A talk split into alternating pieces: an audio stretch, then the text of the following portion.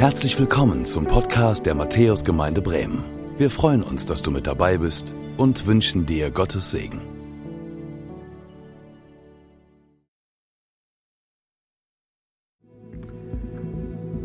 Herzlich willkommen. Schön, dass du reinschaltest. Es ist mega gut, dass du da bist. Äh, vielleicht schaltest du das erste Mal rein. Und äh, mein Name ist Phil und wir werden jetzt eine Zeit lang äh, ein paar Momente uns nehmen, um in Gottes Wort reinzuschauen. Wenn du das erste Mal da bist, herzlich willkommen. Gut, dass du dabei bist. Äh, egal, ob das ein Versehen war von dir oder nicht. Äh, wir glauben nicht an Zufälle. Es ist gut, dass du da bist und äh, herzlich willkommen. Vielleicht hast du den Link bekommen von einem Freund, von einer Freundin oder bist einfach so darauf gestoßen. Äh, super, dass du dabei bist. Herzlich willkommen auch an alle die, die schon lange mit dabei sind, die diese äh, ja, Gottesdienste über Bildschirm jetzt schon seit einiger Zeit mitverfolgen, die sich vielleicht daran gewöhnt haben. Vielleicht sitzt du auf deiner Couch, äh, vielleicht sitzt du irgendwie mit Leuten zusammen aus deiner Family. Super, dass du dabei bist. Hey, wenn du willst, kannst du dir schon mal eben kurz äh, deine Bibel holen. Äh, vielleicht hast du sie auf dem Handy, vielleicht hast du sie auch noch als Buch. Äh, wir werden heute in ein, ein starkes, starkes Wort reinschauen aus 2. Samuel. Wenn du willst, kannst du das schon mal suchen. Und wir sind momentan ja in dieser Adventsphase, in dieser Zeit des Wartens. Wir warten auf Weihnachten. Weihnachten, wir warten auf die Ankunft von Jesus. Und wir sind in dieser Zeit, dieser Adventszeit in einer Reihe, wie Andreas das eben schon gesagt hat, die nennen wir erfüllt. Und wir schauen uns Gottes Verheißungen an. Also Bünde, Verbindungen, die Gott mit den Menschen schließt. Und vielleicht hast du es in den letzten Wochen mitbekommen, vielleicht steigst du auch gerade das erste Mal ein. Wir haben angefangen bei Adam, dem ersten Menschen, und haben uns den Bund angeschaut, den Gott dort mit Adam, also diese Beauftragung und Verheißung, die er Adam so zuspricht und ausspricht. Dann sind wir weitergegangen und haben uns den Bund angeschaut, diesen Gnadenbund zwischen Noah und Gott und sind dann weitergekommen. Andreas Schröder hat darüber vor zwei Wochen gepredigt. Und es hat mich persönlich sehr, sehr bewegt. Da hat er über den Bund gesprochen zwischen Adam, äh, zwischen Abraham und Gott. Und dann letzte Woche haben wir gelernt von Philipp, wie Mose das Gesetz bekommen hat. Und Mose war der, der mit Hilfe von Gott das Volk Israel befreit hat das Volk Israel aus der Sklaverei, aus der Gefangenschaft aus Ägypten.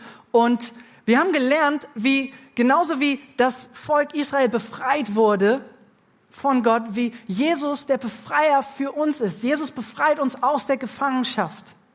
Jesus will dich und mich befreien aus der Gefangenschaft der Schuld, der Sünde der, und möchte diese Trennung zwischen Gott und den Menschen wiederherstellen. Und heute schauen wir in ein paar Bücher weiter in der Bibel. Wir verlassen die Bücher Mose und gehen in das zweite Buch Samuel. Und da möchte ich mit euch in das Kapitel 7 einsteigen. Ähm, und möchte dich kurz mit hineinnehmen in das, was so gerade das Setting ist. Okay, also Kontext ist manchmal wichtig. Den, immer wenn du die Bibel liest, ist Kontext wichtig.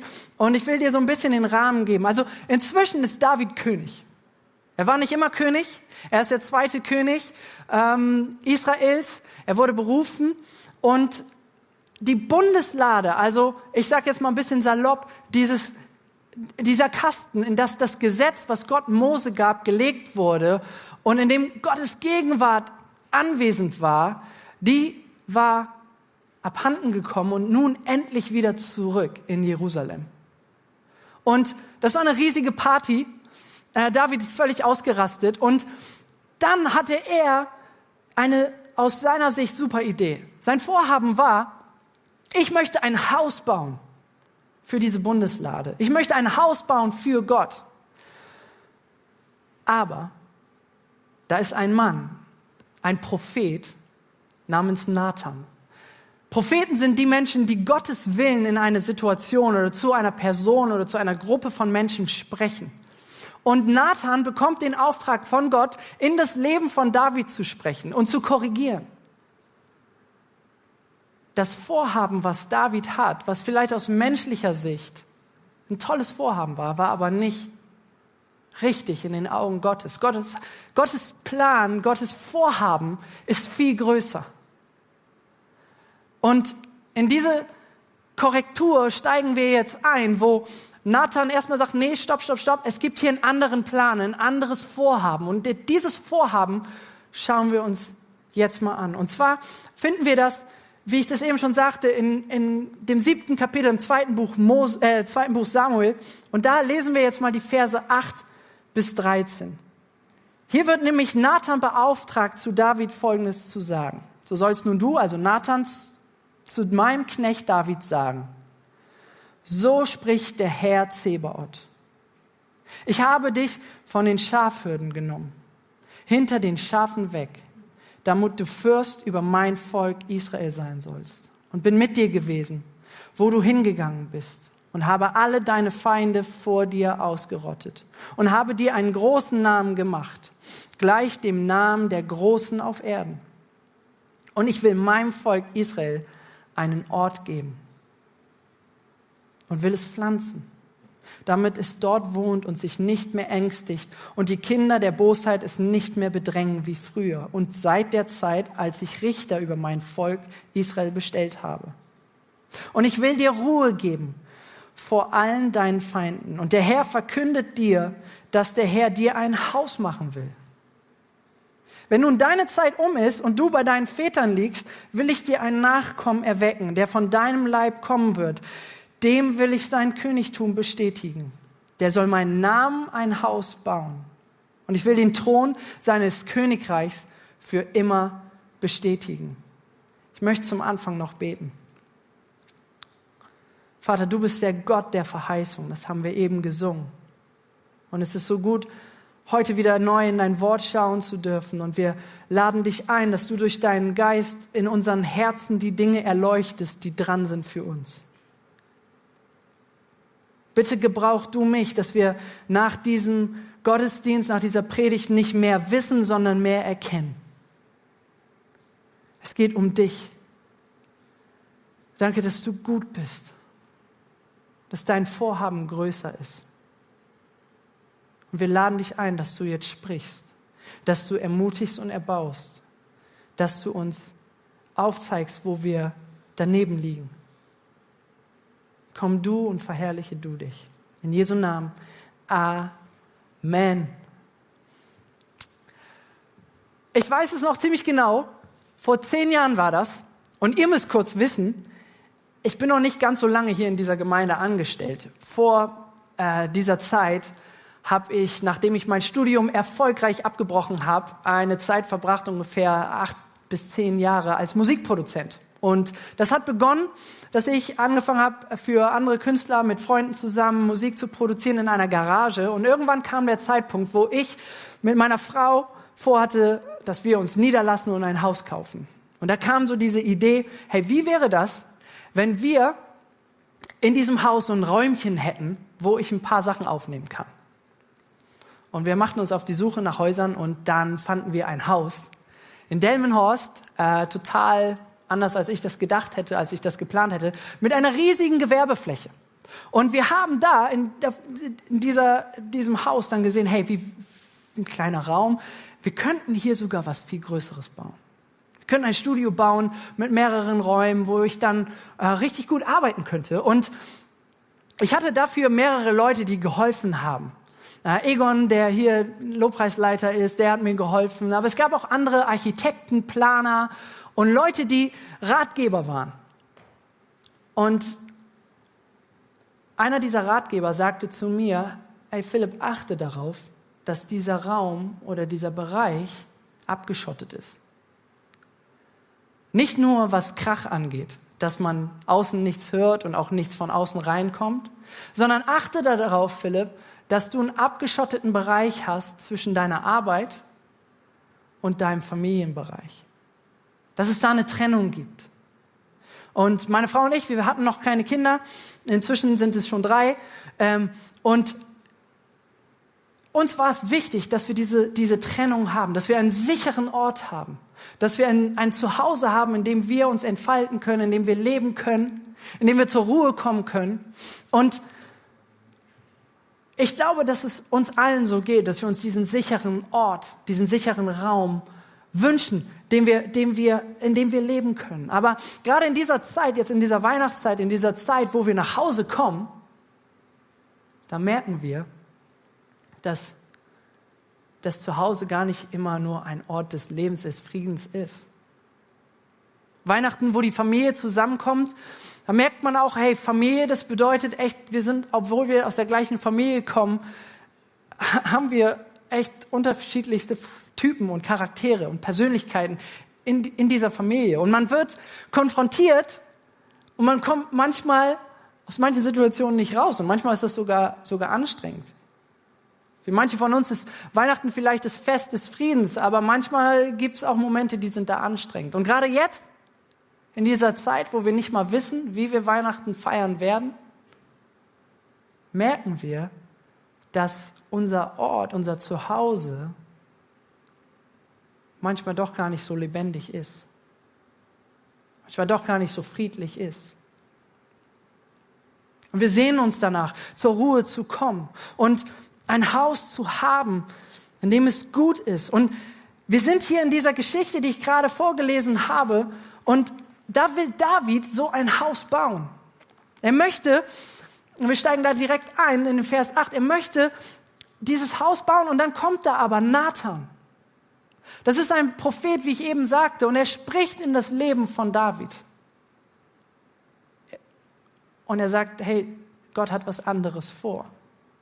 Und er sagt dann, so spricht der Herr Zeberot. Also er, er sagt das, was Gott ihm aufs Herz legt. Und Gott spricht sozusagen hier und sagt, so spricht der Herr Zeberot. Ich habe dich von den Schafhürden genommen, hinter den Schafen weg, damit du Fürst über mein Volk Israel sein sollst.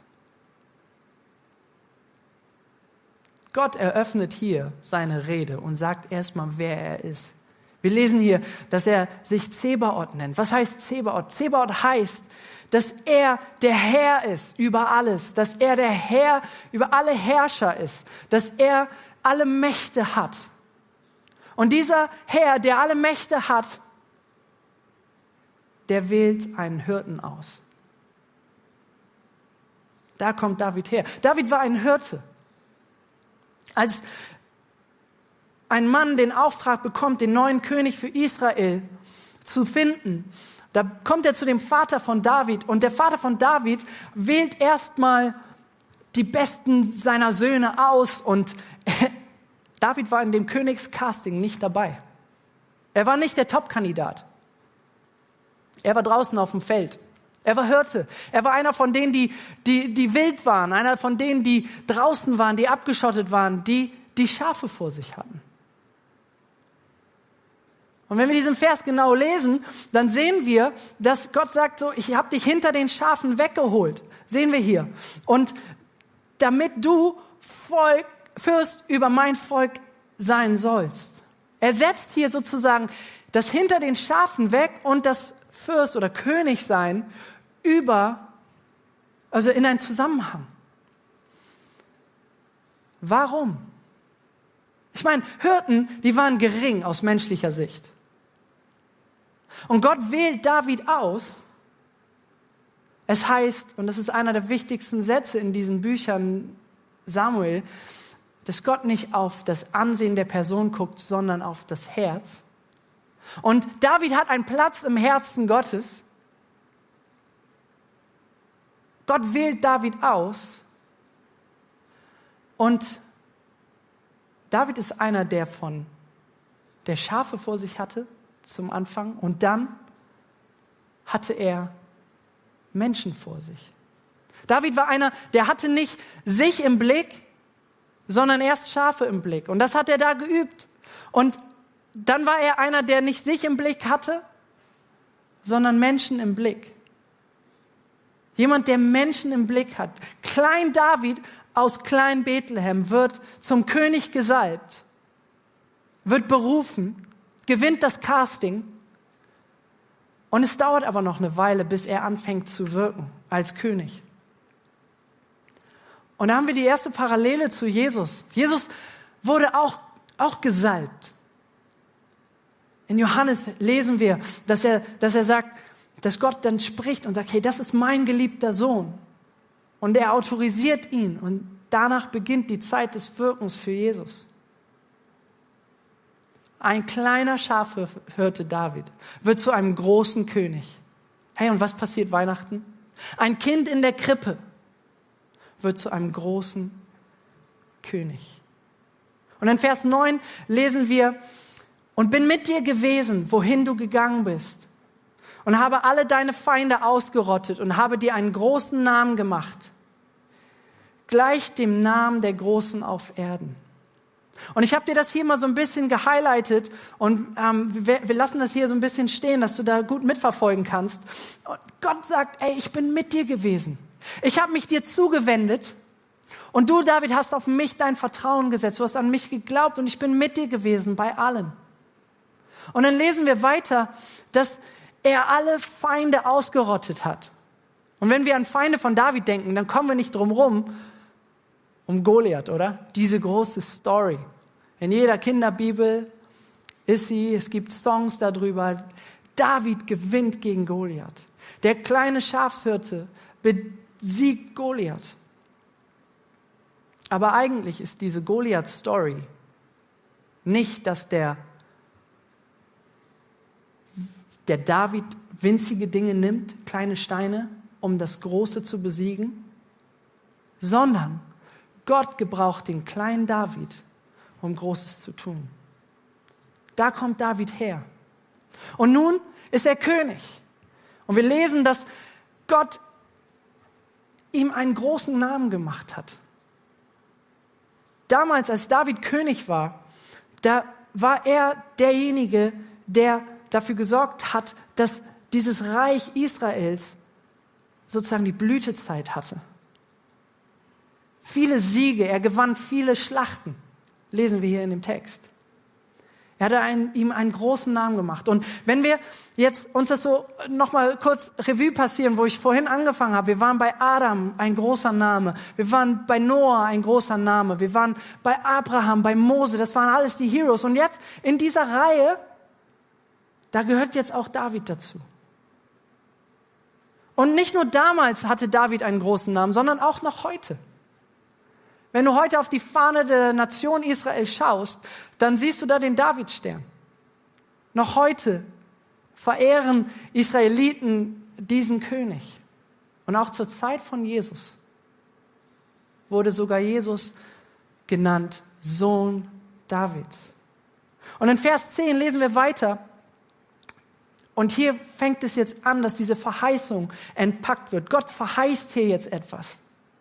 Und er verheißt David, und ich will meinem Volk Israel einen Ort geben, einen Platz geben und will es pflanzen, damit es dort wohnt und sich nicht mehr ängstigt und die Kinder der Bosheit es nicht mehr bedrängen wie früher.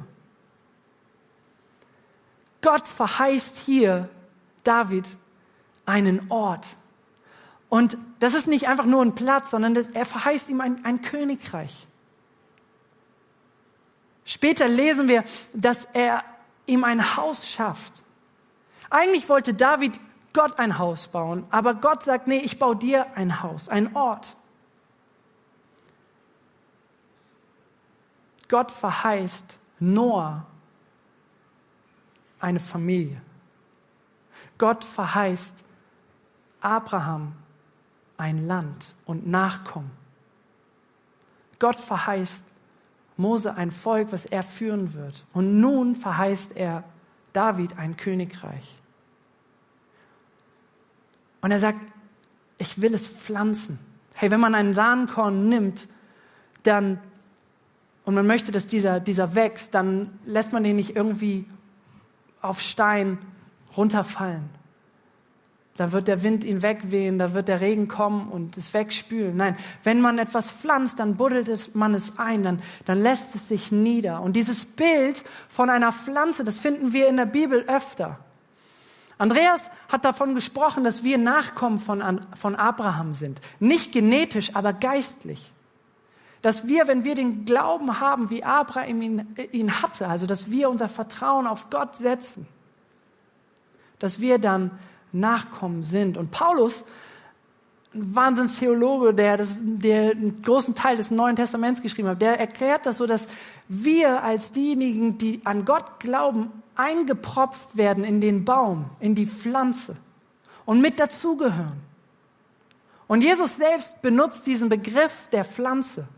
Er sagt, ich bin der Weinstock und ihr seid die Reben und bleibt, bleibt bei mir. Und das verheißt Gott hier in seinem Wort. Und das seit der Zeit, in Vers 11 lesen wir das, als ich Richter über mein Volk Israel bestellt habe. Richter waren damals nicht so Richter, wie das heute der Fall ist, sondern Richter waren damals praktisch die Leiter. Also wenn du das Buch der Richter, gibt es auch in der Bibel, liest, dann liest du ein Leiterbuch. Und diesen Vers 11 möchte ich mir mit euch ein bisschen genauer angucken, weil hier verspricht Gott wieder etwas und er sagt hier, und ich will dir Ruhe geben vor allen deinen Feinden. Und der Herr verkündet dir, dass der Herr dir ein Haus machen will. Und diesen Begriff der Ruhe, der hat zwei Bedeutungen. Zum einen bedeutete das für David und für sein Reich, dass er erstmal Frieden haben wird. Dass die Feinde ihm nichts anhaben können. Und diese Ruhe hat aber auch noch eine andere Bedeutung. Ich nehme euch mal kurz mit in die Schule. Ich habe hier eine Tafel und ähm, wir haben hier dieses hebräische Wort Ruhe. Und wenn man sich das so ein bisschen äh, genauer anschaut, dann merkt man, dass jeder Buchstabe auch eine eigene Bedeutung hat. Und wir fangen mal hier, auch wenn es die falsche Reihenfolge ist, links an und sehen hier das Chet. Du kannst mal zu Hause kurz sagen, Chet. Dieser Buchstabe steht für einen abgezäunten Bereich oder auch für einen Raum. Und das, der, der zweite Buchstabe hier in der Mitte, das nennen wir Waff. Und das Waff steht für einen Nagel, der in die Wand geschlagen wird oder für Sicherheit, für, für etwas Festes, was Bestand hat. Und zu guter Letzt, das Nun rechts steht für Aktivität, für Leben. Das heißt, die Ruhe, von der Gott hier spricht, es ist nicht nur Frieden, was irgendwelche territorialen Kämpfe angeht oder irgendwie sowas, sondern die Ruhe, von der Gott hier spricht, ist ein sicherer Raum des Lebens. Gott verspricht hier diesen sicheren Ort. Und er redet dann weiter, dass er, dass Gott ein Haus bauen will. Nicht, nicht David soll das Haus bauen, sondern Gott baut ein Haus, diesen, diesen sicheren Lebensraum. Aber Nathan spricht noch weiter, das, was Gott ihm aufs Herz legt. In Vers 12 lesen wir, wenn nun deine Zeit um ist und du bei den Vätern liegst, will ich dir einen Nachkommen erwecken, der von deinem Leib kommen wird. Dem werde ich sein Königtum bestätigen der soll meinen Namen ein Haus bauen und ich will den Thron seines Königreichs für immer bestätigen. Nicht David selbst, lesen wir hier. Aber aus David kommt ein Sohn, ein Nachkomme. Und der wird ein Haus bauen. David konnte das nicht selber bauen, weil Gott etwas wusste. Und was nämlich David, äh, was Gott wusste, war, dass David seiner Aufgabe, seiner Verantwortung nicht nachkam. David hatte die Aufgabe, als König sein Land zu schützen. Und jedes Frühjahr war es so, dass er in den Kampf zog, aber einmal nicht. Fünf Kapitel weiter können wir die Geschichte davon lesen, wie David seiner Verantwortung, seinem Auftrag nicht gerecht wird als König. Er lässt das Heer alleine ziehen. Er lässt sein Heer im Stich.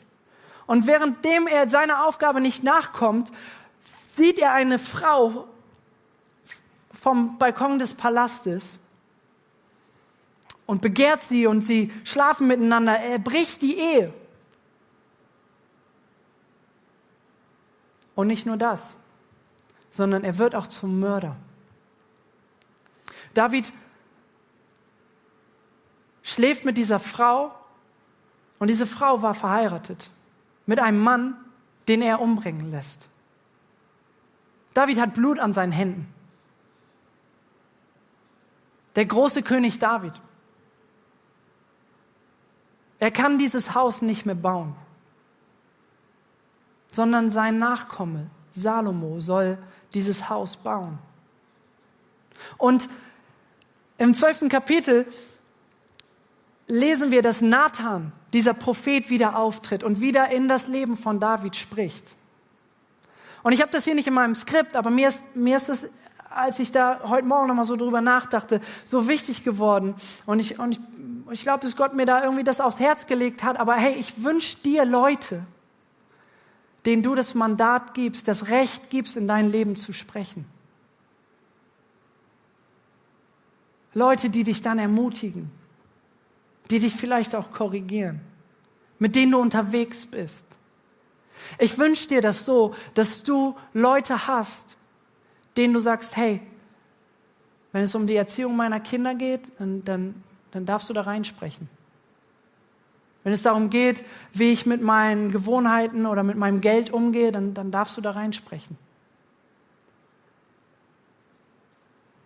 Und David bekommt von Nathan dann gesagt, hey, Gott ist dir immer noch gnädig, aber dein Sohn wird das Haus bauen. Wir lesen also hier in Vers 12 von dieser Beauftragung, dass da ein Nachkomme kommen wird. Und dieser Nachkomme ist Salomo und dieser hat diesen Auftrag, bekommt diesen Auftrag, ein Haus zu bauen für die Zukunft. Ein Haus, ein Tempel, wo Gott den Menschen begegnen kann. Aber wenn wir hier weiterlesen und dann in Vers 13 schauen, dann merken wir, hier geht es auch noch um was anderes. Wir lesen hier, dass Gott den Thron seines Königreichs für immer bestätigen wird. Wir wissen aber, dass Salomo tot ist und wir wissen, dass jeder Mensch stirbt. Das heißt, es muss hier noch was anderes laufen. Hier ist eine weitere Verheißung, wo gesagt wird, dieser Thron dieses Königreichs, der wird für immer bestehen. Und wir wissen, wenn wir weiterlesen, dass David und seine ganze Familie und Salomo und seine ganze Familie, die zerfällt. Aber der Thron, der bleibt. Und langsam merken wir, es geht hier um ein anderes Haus. Nicht das Haus, was David bauen will, nicht das Haus, was Salomo bauen wird, sondern um ein ewiges Haus, um ein ewiges Königreich. Und aus David kommt sozusagen nicht nur der Sohn Salomo, der diese Begegnungsstätte bauen soll, diesen Tempel bauen soll zwischen Gott und Mensch, sondern noch viel mehr. Der größere Sohn Davids kommt und das ist Jesus. Und der sorgt mit Weihnachten dafür, dass wir ihm begegnen können. Er wird Mensch. Gott, 100% Gott, wird 100% Mensch, so dass wir ihn kennenlernen können, dass wir ihm begegnen können. Gottes Königreich bricht an mit Weihnachten. Es erfüllt sich das, was wir eben gelesen haben. Jesus wird klein. Jesus wird gering. Jesus kommt in die Krippe und wird König. Und Jesus hat Menschen vor sich, so wie David Schafe vor sich hatte und dann Menschen im Blick hatte. Jesus war noch ein viel größiger, größerer König. Er hatte die Menschen im Blick. Er diente ihnen. Er half ihnen. Er heilte sie. Er wusch ihnen sogar die Füße. Ein dienender Herrscher. Und auch dieser Jesus wurde gesalbt und autorisiert von Gott. Und Gott sagt über Jesus, du bist mein geliebter Sohn, an dem ich wohlgefallen habe. Und das erfüllt sich mit Weihnachten. Sein Königreich bricht an und Jesus sitzt auf diesem Thron des Universums. Und darum können wir sagen, dass Gott sein, sein Königreich durch Jesus etabliert. Und wir können Teil dieses Königreiches sein, wenn wir so wie, wenn wir so reagieren, wie, wie, wie David reagiert. Und wir lesen dann und daraus können wir viel mitnehmen, wenn wir uns die Frage stellen, wie, wie können wir Jesus König werden lassen in unserem Leben? Und dann möchte ich mit dir kurz noch in vier weitere Verse reinschauen. Das sind ein paar Verse weiter. In Vers 18 lesen wir, dass David dann antwortet. Also Nathan hatte fertig gesprochen, das Wort Gottes, und die Reaktion jetzt von David kommt. David antwortet, wer bin ich, Herr, Herr? Und was ist mein Haus, dass du mich bis hierher gebracht hast? Dazu hast du das noch für zu wenig geachtet, Herr Herr, sondern hast über das Haus deines Knechts noch von fernem Zukünftigem geredet. Und das nach Menschenweise, Herr Herr. Was soll David noch mehr mit dir reden? Du kennst ja deinen Knecht, Herr Herr. Um deines Wortes willen und nach deinem Herzen hast du alle diese großen Dinge getan und sie deinem Knecht, um sie deinem Knecht kundzutun. Darum bist du auch groß, Herr Herr. Es ist keiner wie du und es ist kein Gott außer dir, nach allem, was wir mit unseren Ohren gehört haben. Wie reagiert David hier? David beginnt zu anbeten. David fängt an, Gott groß zu machen. David macht sich klein, er nennt sich Knecht des Herrn. Ein großer König, der größte König Israels, macht sich klein. Er erniedrigt sich. Er kommt in Demut vor Gott und sagt, hey, du bist auf dem Thron. Und, und dieses Lobpreisen, dieses Anbeten Davids bedeutet, dass er Gott, dass er Jesus auf den Thron seines Herzens tut. Und wir merken, hey, das ist nicht nur eine Story von David, sondern das kann auch unsere Geschichte werden. Diese Verheißungen sind viel größer als nur das Vorhaben eines weltlichen, irdischen Königreiches. Gottes Vorhaben ist viel größer. Es gilt dir, es gilt mir. Und er wünscht sich, dass du Teil dieses sicheren Lebensraums wirst dass du Ruhe findest.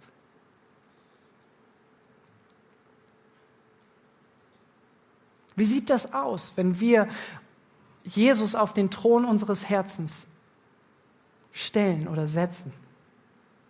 Ich möchte dir kurz erzählen, wie das in meinem Leben mehr und mehr Raum gewinnt. Ich bin bei weitem nicht perfekt, überhaupt nicht. Und ich hoffe, das kommt jetzt auch durch. Aber ähm, als ich so verstanden habe, hey, wenn ich Jesus herrschen lasse über mein Leben, über all meine Lebensbereiche, und ich das mal so ein bisschen durchbuchstabiere für diese Lebensbereiche, dann verändert sich was bei mir. Ich habe angefangen, ähm, oder ich muss es mal ein bisschen anders sagen. Ich bin nur in sehr wenigen Dingen sorgfältig und gewissenhaft. Das heißt, ich gehe mit manchen Sachen nicht so sorgsam, nicht so weise, nicht so behutsam um. Mir gehen manchmal Sachen kaputt, manche Sachen sind mir einfach egal. Und als ich verstanden habe, dass wenn ich Jesus herrschen lasse über mein Leben, dann bedeutet das, dass alles, was mir gehört, auch ihm gehört. Und dass alles seins ist. Mein Geld ist nicht mehr mein Geld, sondern es ist sein Geld, was er mir anvertraut. Meine Familie, meine Kinder sind nicht meine Kinder, sondern sind seine Kinder, die er mir anvertraut. Meine Ehe ist nicht mehr meine Ehe, sondern dieser Bund der Ehe ist etwas, was er mir anvertraut. Und das Auto, was ich fahre, ist sein Auto, was er mir anvertraut. Und ich versuche das mit dieser Denke umzusetzen. Ich versuche mit den Dingen, die ich habe, die mir anvertraut werden, anders umzugehen. Und ich frage nicht mehr, wie viel Geld gebe ich Gott, sondern ich habe angefangen zu fragen, hey, wie viel von Gottes Geld behalte ich für mich? Und wenn ich meine Kinder sehe und mit ihnen spreche, dann versuche ich mir das immer mehr zu gegenwärtigen und glaub mir, das klappt nicht oft, aber manchmal passiert es, dass ich mir die Frage stelle, okay, das sind nicht meine Kinder, das sind Gottes Kinder. Wie kann ich damit gut umgehen?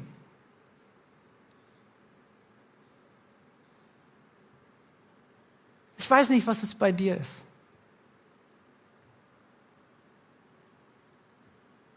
Aber ich möchte schließen mit diesem Gedanken, wie dieser Text hier eröffnet. Gott sagt, Herr Zebaoth. Gott sagt, ich bin der Herrscher über alles. Ich bin der Herrscher über die ganzen anderen Herrscher.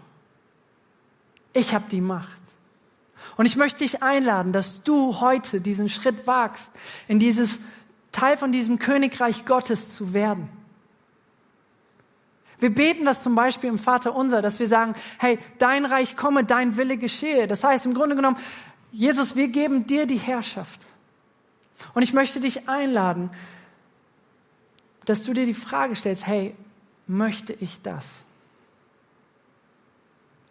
Denn dann wirst du einen König haben, der nicht auf sich schaut.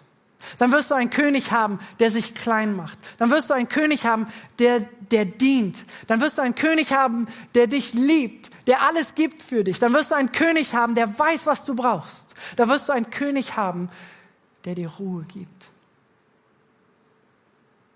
Ruhe, die dir ein schön geschmücktes Wohnzimmer und eine kuschelige Couch nicht geben kann. Ich werde jetzt ein Gebet sprechen und werde dir da in diesem Gebet Zeit geben, dass du mal Gott im Stillen fragen kannst, ob es da einen Bereich gibt, wo er sagt, da möchte ich auf dem Thron sein. Wir wollen beten. Jesus, danke, dass du dich klein gemacht hast an Weihnachten und dass sich diese Verheißungen erfüllen, und zwar nicht nur für David, sondern auch für uns. Dass du derjenige bist, der einen Ort schafft. Und Heiliger Geist, wir laden dich jetzt ein, dass du uns jetzt in diesen ein, zwei Minuten, wo wir uns Zeit nehmen und still werden, dass du uns die Bereiche zeigst, wo wir dich, Jesus, auf den Thron heben sollen.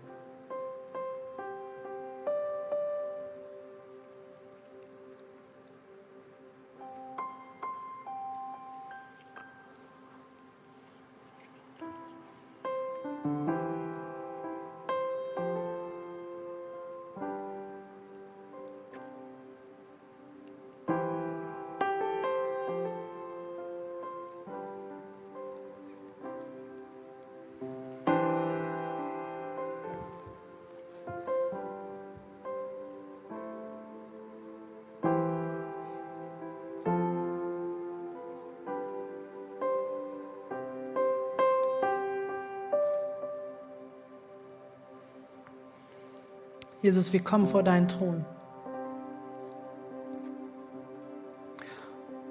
Und ich bringe dir meine Family. Ich bringe dir das, was ich habe. Ich bringe dir mein, mein Tonstudio, mein Haus. Und ich lege das vor deine Füße. Und ich lade dich ein, dass du darüber herrschst. Ich weiß, dass du ein guter Herrscher bist. Und ich bete für die, die jetzt gerade hier zugucken.